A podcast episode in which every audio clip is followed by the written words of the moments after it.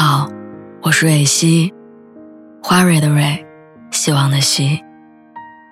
今天你还好吗？你可以在微信公众号和微博中搜索“蕊希”，每天晚上我都会用一段声音陪你入睡。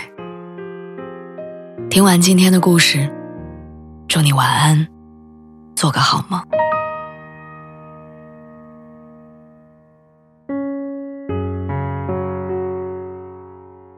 好像单身的时间长了，就会越来越依赖一个人。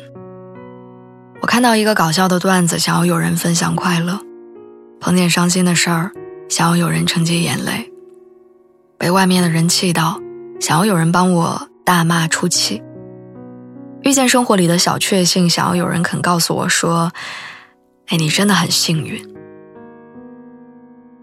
我想加班到深夜回家之后，有一个人正在捧着整个屋的光亮，温柔地迎接我，而不是我自己带着困乏在墙上摸索着开关，然后整个人往床上一摔，饿着肚子睡觉。好像越长大，能倾诉的人就变得越来越少。看着同龄人一个一个的结婚生子，曾经一起谈论过的星空、暗恋。全都化成风，在柴米油盐的岁月中隐去。好像所有人都往前迈了一步，只有我留在原地。和他们隔着缺失的人生阶段，聊什么都像是自说自话。朋友劝我说：“你找个差不多的人就嫁了吧，踏踏实实的生活，一个人太孤单了。”可是我明白。恋爱、结婚，不是我们对抗孤独和终老的勇气。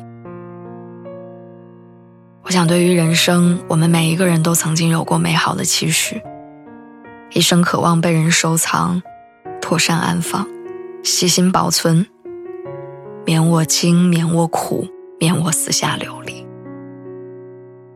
但往往，无人问我粥可温，无人与我立黄昏。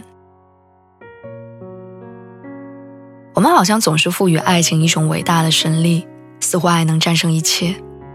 但实际上，我们是无法依靠他人去打败孤独的。甚至有些时候，两个人一起的孤独，比一个人更可怕。阅历渐长之后，我越发觉得孤独才是人生的常态。在年轻的时候。